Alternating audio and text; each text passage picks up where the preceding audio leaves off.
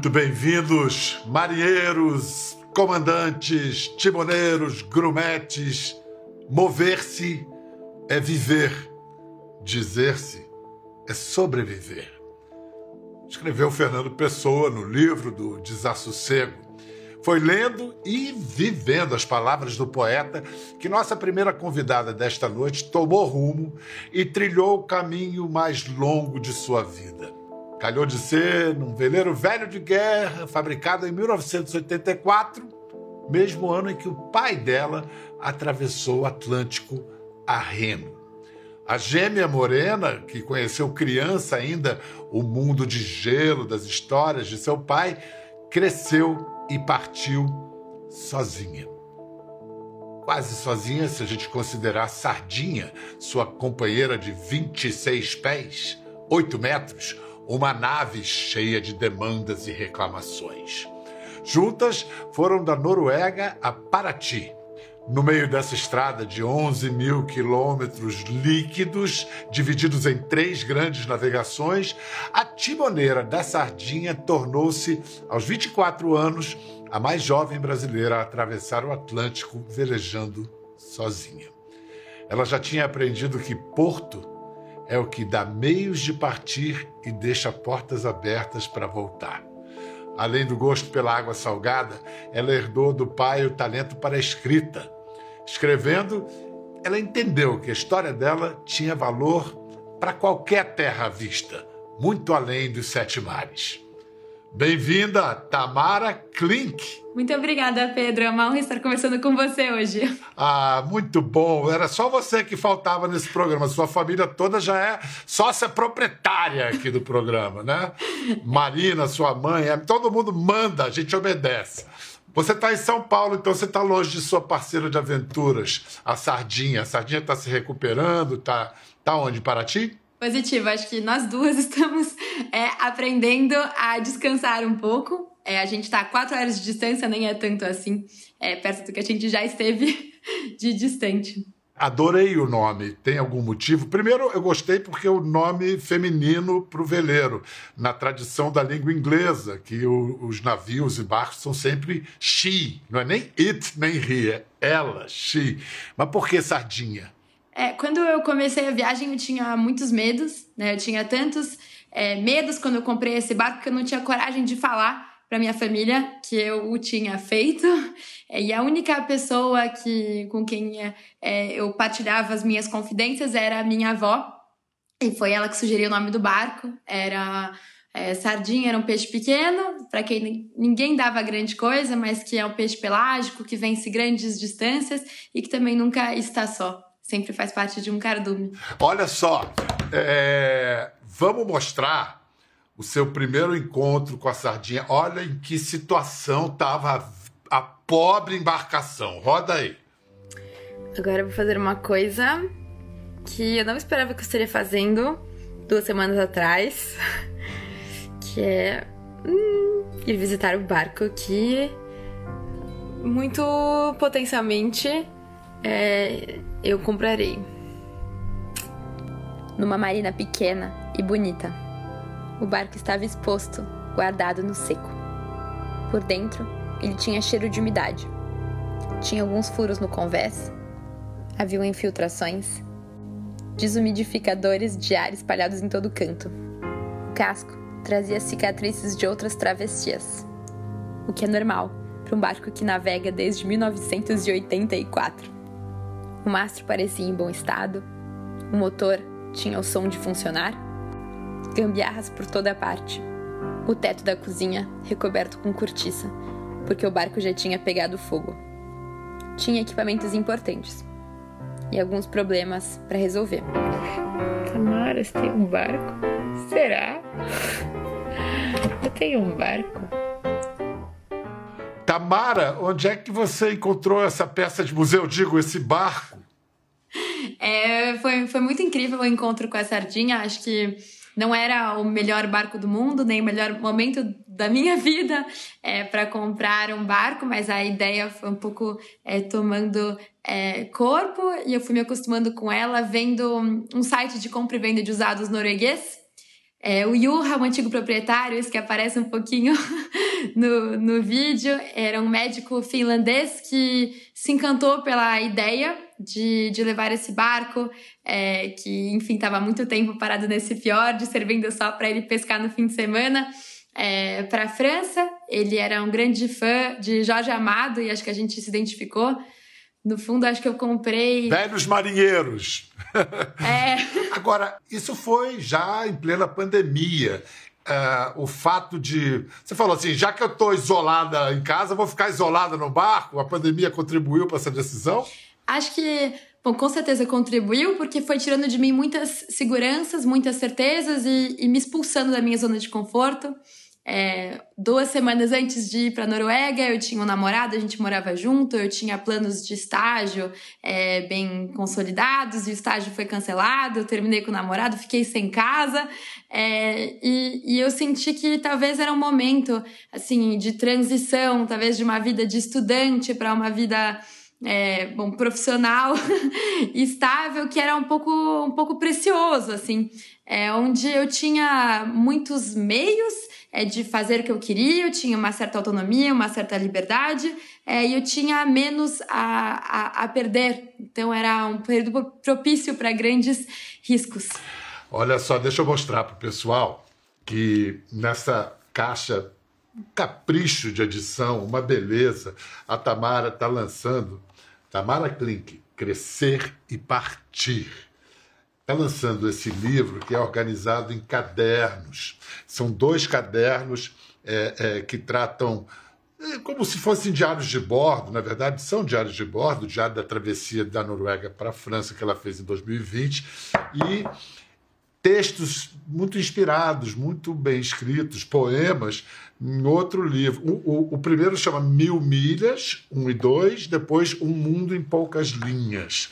O box se chama Crescer e Partir.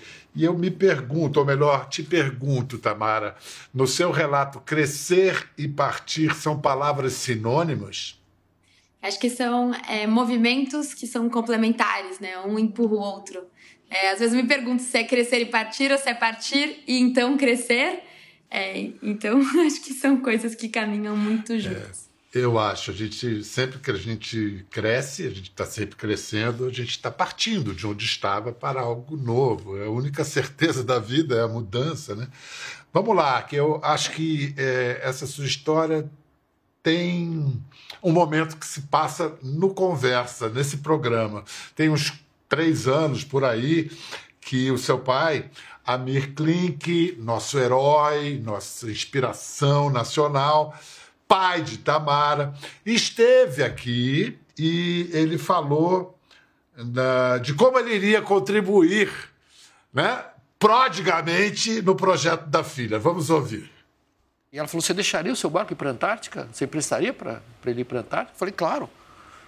E você me deixaria ir para a Antártica? Ela me perguntou. Eu falei: Claro, minha filha eu deixo você ir para a Antártica. Então, você me empresta o barco para ir para a Antártica? Eu falei, claro que não. Aí eu falei, ela falou, mas por que não? O barco pode, você me deixa aí, por que não? Eu falei, filha, eu levei 30 anos para ter um barco pronto para ir para a Antártica. Eu não empresto o barco para você, empresto para outra pessoa, para você não. Porque eu vou perder os dois, eu gosto dos dois, eu gosto do barco, eu gosto de você, eu vou perder os dois. Os dois vão morrer, vão acabar os dois, o barco vai afundar e você vai morrer. Mas se você quiser ir para lá, eu quero. Você quer mesmo? Eu vou te ajudar. Mas como você ajudar? Você tem dinheiro para me ajudar? Eu falei, tenho.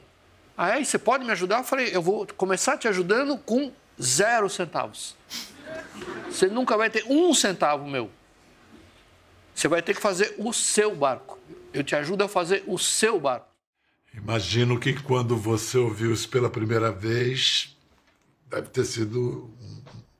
Como é que você recebeu essa declaração? É, foi um pouco um susto. Eu, lembro que aconteceu quando é, eu combinei de conversar com ele no café da manhã. Eu tinha levado um caderninho com minhas notas, vários planos do que eu queria fazer, de quais eram as minhas principais escolhas, a rota, é, os mantimentos, é, o tempo. E, e, faltava o barco, e eu entendi que existia um valor muito grande na construção é, dos, dos meios. É, eu acho que meu pai, ele me deu muita liberdade quando ele me deu esse não, porque de certa maneira era talvez uma expectativa assim que, que me acompanhava né? Quando eu pensava em eu navegar, sempre eu era muito associada ao meu pai. A experiência, é, infelizmente, o saber e a disciplina, elas não vêm no, no DNA, né? Então, eu não nasci com, com elas no meu sangue. Eu tive que aprender a construir meus próprios métodos, construir minhas próprias referências, tanto literárias quanto, quanto náuticas, é, construir a, a minha rede de de, enfim, é, acompanhadores de sardinhas, de pessoas que, que me trariam ensinamentos e que viriam em muitas línguas, seriam encontradas em muitos portos diferentes. É, isso foi muito importante para eu partir é, e, e, chegar inteira. E, e, mais do que isso, assim, eu acho que eu, eu não quero ser uma navegadora de uma viagem só. Então, eu, não adiantava eu, eu ganhar o barco e não saber né, como, como construir é, o, o meu caminho. A sua compreensão de que ele te deu liberdade é perfeita, né? Ele, ele, tirou o peso do grande Amir Klink dos seus ombros e, e, deixou você, olha, você, Tamara Klink, você tem a sua identidade, a sua história. Maravilhoso. Em mil linhas, você diz: o mar me lembra o meu pai. Você escreveu isso, o mar estava brabo ou estava manso? É, quando eu escrevi, eu, eu acho que tava meio bravo, mas ele tem momentos de mansidão também. Eu acho que é, o mar me lembra meu pai no sentido de que o mar ele tem uma certa é, indiferença à nossa passagem. É, ele não vai é, passar a mão em cima da nossa cabeça quando a gente fizer uma coisa errada, é, ele não vai emprestar seus barcos, é, por mais que ele tenha, é, ele vai sempre cobrar de nós que, que, que a gente tenha, construa a nossa autonomia e respeite o contexto e aprenda a lidar com os nossos nossas múltiplas tormentas, tanto as físicas quanto essas internas, né? A tormenta da frustração, da decepção, da, da agonia, da raiva, é, da solidão. É, e acho que crescer com meu pai, que era uma pessoa às vezes muito dura é, e às vezes extremamente gentil, foi, foi, muito, foi muito positivo. Olha, a gente está falando tanto de mar, eu vou incluir na conversa uma outra mulher brasileira, jovem, que também também tem um pai extraordinário, admirável e que também é, com, vive do mar o barco dela é um pouco menor, é uma prancha de surf. Maia Gabeira, entra aí na conversa, por favor. Tô muito feliz de estar aqui. É, eu que sou fã dos dois, mas desculpa, hein? Hoje eu sou mais fã da Tamara. Então eu tô super feliz de você ter é, viabilizado esse nosso encontro. Te agradeço de verdade que a gente não se conhecia ainda e a gente está se conhecendo hoje. E ela podia ser minha melhor amiga. É, eu acho que esse é o começo de uma bela amizade, como diz aquele velho filme. É, mas escuta, é, vocês não se conheciam assim de se ver, mas já se conheciam de se falar. Quem procurou quem? Cara, a gente se falou brevemente, né, Tamara, quando você parou aqui em Lisboa por Instagram, né, direct message, eu já estava acompanhando esse esse percurso. Eu não sei se você parou aqui já a caminho, né? É, eu tava passando por Nazaré e aí, enfim, você já fazia parte do meu imaginário, você tava me acompanhando é, em pensamento há muito tempo, porque toda vez que o mar tava ruim, eu pensava em você. Toda vez que eu tinha medo de cair na água, eu, eu olhava e pensava na Maia. Então, é, passando por Nazaré, eu, eu, mandei mensagem. Eu lembro que você me respondeu, mas você não estava. É, e, e, aí, eu fiz uma escala em Lisboa antes de ir para as Ilhas Canárias. Para Ilhas Canárias, exatamente. Maia, você deve ter ouvido a, a, as qualidades, atributos do mar que a Tamara enumerou aí de uma maneira tão é, bonita, precisa e preciosa. O que, que você é, acrescenta? Nossa, Maia? o mar para mim é aquele lugar é, cheio de variáveis, né? Ele não é nunca o mesmo. É, todo segundo tá mudando. Isso para mim é o que me encanta, assim. Eu não fui para faculdade, mas eu surfei onda gigante. É, ali na, na, naqueles anos onde eu devia estar aprendendo na faculdade. Mas eu aprendi muita coisa, porque o mar ensina, não tem como. Se você está constantemente É, se, o mar é uma se escola. desafiando, você está dentro do mar, você está é, aberto para o aprendizado, né? É uma escola. Assim como a Tamara, diante de uma tempestade, não tem como recuar, você, diante de uma morra que se ergue, também não adianta correr, tem que ir em direção a ela. Quer dizer, são tantas as, as lições que o mar dá. Vamos fazer o seguinte: vamos mostrar algumas adversidades, para usar uma palavra ah, suave, que a Tamara enfrentou. Roda aí. Acabei de ver que tem um furo que se formou na Vela Mestra. Ontem, durante a noite inteira, eu tive que ficar acordada porque não tinha vento. E como eu já não tenho mais nenhum piloto automático elétrico, porque queimaram os pirajás, é, eu tenho leme de vento e o vento estava inconstante e fraco. Então não tinha vento estável, então não tinha leme. Levanto molhada, um banho de água do mar. Uma nos pegou por trás. Os eletrônicos estão salgados. A noite foi longa, foi bem difícil. Eu não consegui dormir, o barco balançava demais e eu tô bem exausta. Não vejo a hora de chegar em terra e parar.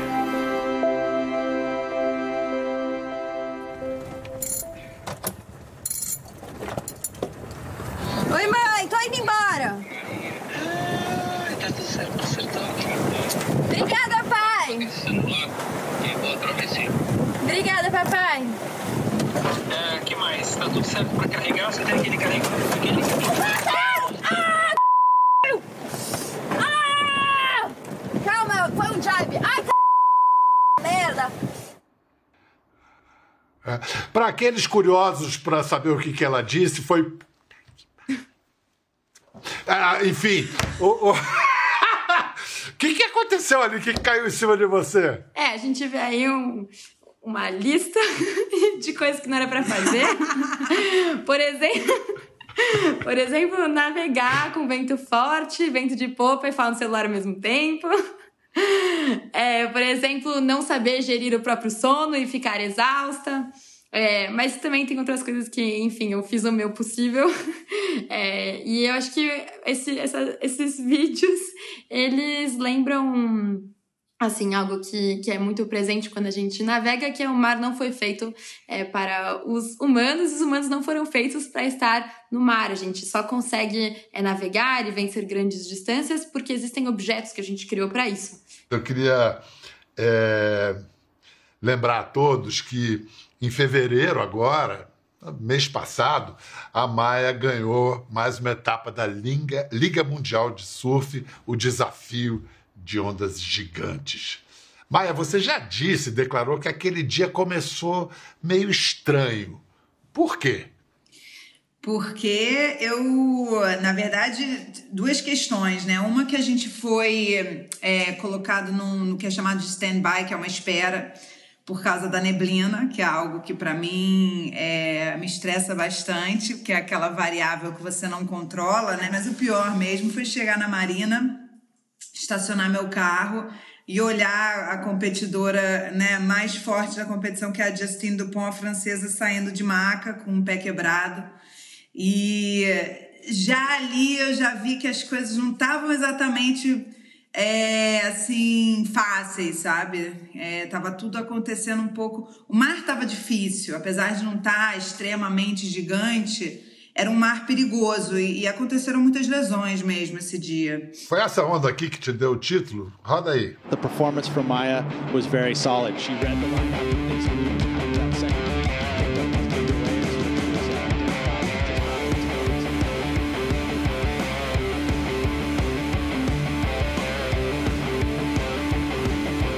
Foi essa onda, né? Foi essa onda que, que reforçou as minhas duas ondas que, que davam a, o resultado final. Eu, eu observei uma coisa diferente nessa onda. O, o seu parceiro de towing, ele seguiu na crista um tempão, Sim. meio que como querendo ver Sim. o que estava acontecendo. Em geral, ele some depois, né? É, cada vez mais a gente tenta acompanhar, né? Porque isso facilita muito na hora de um resgate. Quando tá muito gigante e às vezes com muito vento, é muito difícil, porque a textura da água, com você indo, tentando é, seguir aquela vaga em alta velocidade com jet ski, é complicado. Então, por acaso esse dia estava liso e estava um tamanho mais para médio e você conseguia fazer esse tipo de, de pilota. E aí o meu parceiro resolveu então seguir a onda para ver se se eu caísse ele já saberia mais ou menos onde estaria. Esse tamanho que você chama de mais para médio é o quê? 10 metros? É, exatamente. 10 a 15, 10 a, 10 a 15. Ah. Ah, médio, né, Tamara? 10 metros. Não, olha, eu respeito. Médio. Qual foi a maior onda que você. Foi...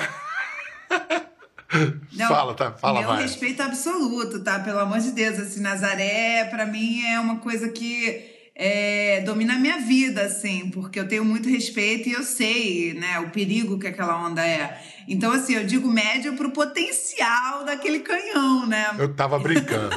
eu, eu tava brincando, naturalmente. Agora, é engraçado você falar a palavra respeito, porque a primeira coisa que a gente pensa é medo.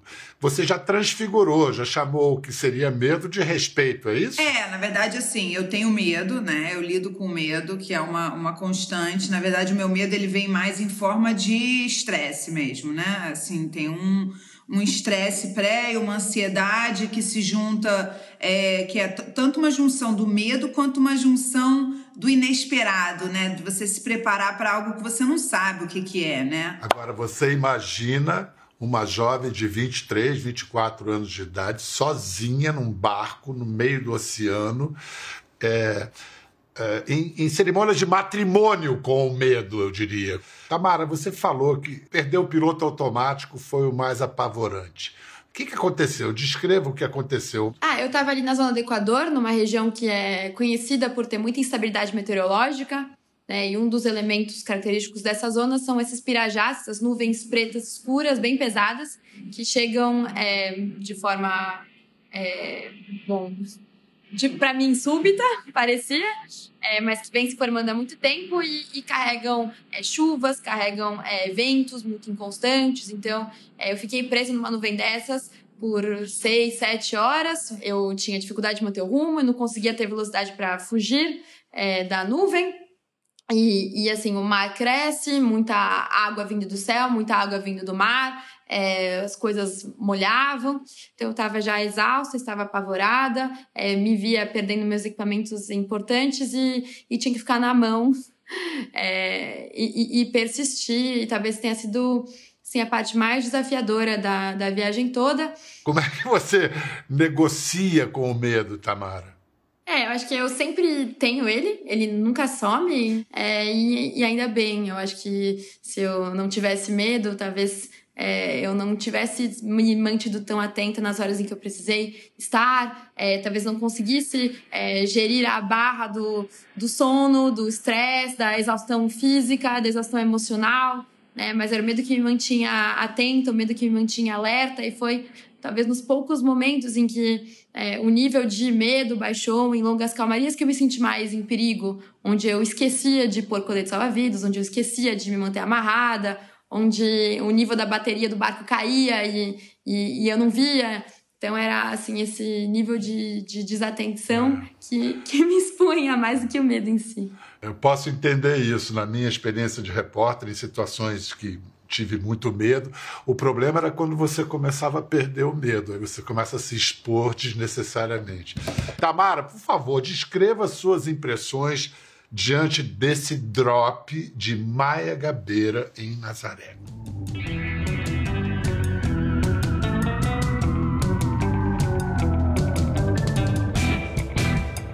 É realmente muito impressionante.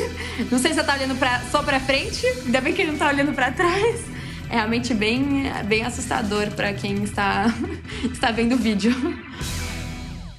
Gente, e ainda por cima é bonito, né? É aterrorizante e é lindo, é um negócio absurdo. Essa foi a onda que a Maia pegou há dois anos e entrou para a história como a maior onda já surfada por uma mulher nesse planeta. Porque diz que lá em Júpiter já tem mais. Enfim, quantos metros de onda aí, Maia? 25? Essa aí foram é, 22,4, é, 40 centímetros, 20, 22 metros e 40 centímetros. E esses momentos né, de recorde, esses momentos que você vê só aquele momento, esses são os momentos de sucesso. só que tem outros momentos de trabalho árduo, de ficar na corda, de tomar porrada, de ficar dentro d'água esperando com frio se questionando o que, que você está fazendo ali, esse é o seu dia, mas você está com coragem, você quer soltar a corda, você quer que a bomba venha para você, você. Então assim, aquele é um momento muito único, sabe? Porque na verdade o trabalho para você viver aquele momento é bem mais longo e às vezes até bem mais realizador, assim, é mais gratificante, sabe? Porque se fosse fácil, não ia valer tão a pena. Vamos lá, viajar é um barato, mas também é muito legal planejar a viagem toda e também é muito legal voltar. Olha a chegada, Recife. Meu Deus, já dá pra ver as luzes da cidade.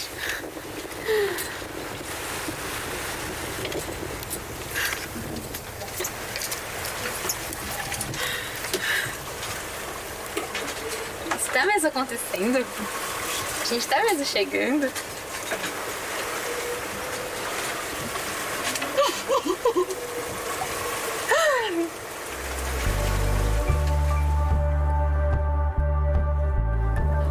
É, a chegada é um momento um pouco triste e feliz.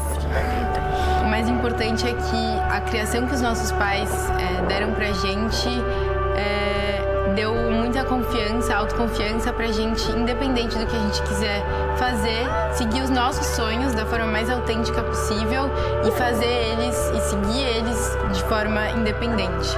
E acho que se tem uma coisa que liga é, o sonho e a cabeça e os pensamentos de todos nós aqui em casa é fazer as nossas coisas de forma independente. Sonhar pro lado que a gente quiser sonhar, desde que a gente consiga sonhar, é, sonhar por conta própria.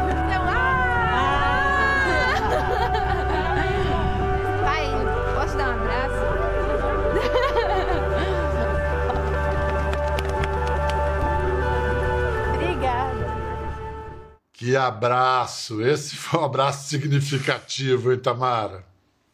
Foi mesmo, é. Meu pai nunca tinha visto o barco de perto, nem minha mãe. Então eles ficaram um pouco surpresos quando me viram chegar. Atravessou o oceano nessa coisa linda aí.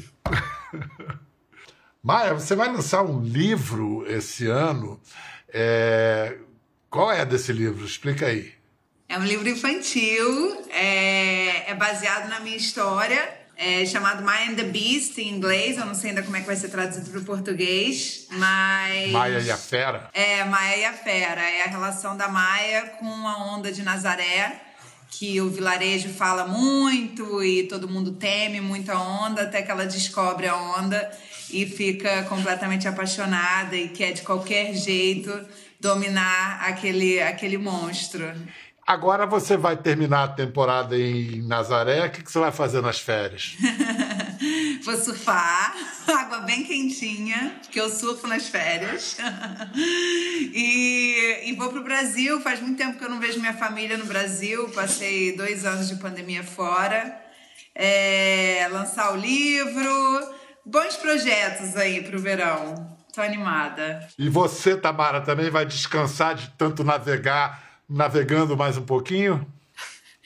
É, com certeza eu tô sentindo falta é, do mar é, e tô escrevendo um outro livro que é uma outra travessia que tá me dando bastante. É, tá me tomando bastante o tempo.